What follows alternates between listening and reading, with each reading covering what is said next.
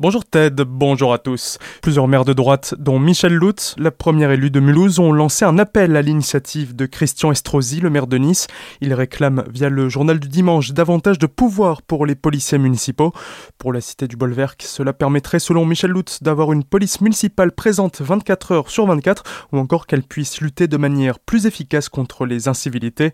Un partage de compétences normalement réservé à la police nationale qui devrait soulager ses effectifs et leur laisser plus de temps pour s'occuper d'affaires plus importantes. Attention, si vous devez emprunter l'A35 ces prochains temps, d'importants travaux vont y être effectués. Pour refaire la chaussée entre l'échangeur de Geispolsheim et celui de la Vigie dans le sens Colmar-Strasbourg, les premières interventions se feront à partir de ce soir entre 20h et 6h le lendemain jusqu'à vendredi, mais le trafic ne sera pas totalement interrompu. En revanche, attention, car à partir de vendredi justement, et ce pour tout le week-end, vous ne pourrez plus accéder à Strasbourg par l'autoroute et devrez donc emprunter les déviations proposées. Vendredi dernier, le peloton de gendarmerie a retrouvé mort Régis Trossard dans la forêt de Stossvir. L'homme porté disparu depuis le lundi avait envoyé un message pour le moins inquiétant à sa famille avant de partir dans le secteur. Il aurait mis fin à ses jours. Des expertises médicales sont toujours en cours. Samedi matin à Strasbourg, des agents de la compagnie des transports strasbourgeois ont réveillé un jeune homme qui dormait sans masque dans une rame du tramway. Après lui avoir expliqué qu'il était obligé d'en porter un, la personne faiblement alcoolisée les a insultés et molestés.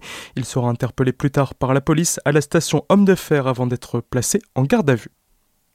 À Colmar, un homme pour deux vélos, jeudi, aux alentours de 3h du matin, une patrouille de policiers est tombée sur un SDF en possession de deux bicyclettes dont il a reconnu les vols et qui étaient selon lui à l'abandon, mais toujours avec les antivols dessus. Alcoolisé et en possession de divers outils et d'un cadenas forcé, il a été placé en garde à vue avant d'être présenté au parquet le vendredi. Il sera jugé aujourd'hui en comparution immédiate. Ce samedi, un jeune de 15 ans originaire de Moselle s'est perdu non loin du ballon d'Alsace. Alors qu'il effectuait une randonnée avec sa colonie de vacances, l'adolescent s'est laissé distancer par son groupe et ne l'a pas retrouvé. D'importants moyens ont été mis en place au sol et dans les airs pour le retrouver. Par chance, il a pu être repéré grâce à son téléphone portable et récupéré dans la soirée. Il n'avait rien, mis à part une blessure à la cheville suite à une glissade.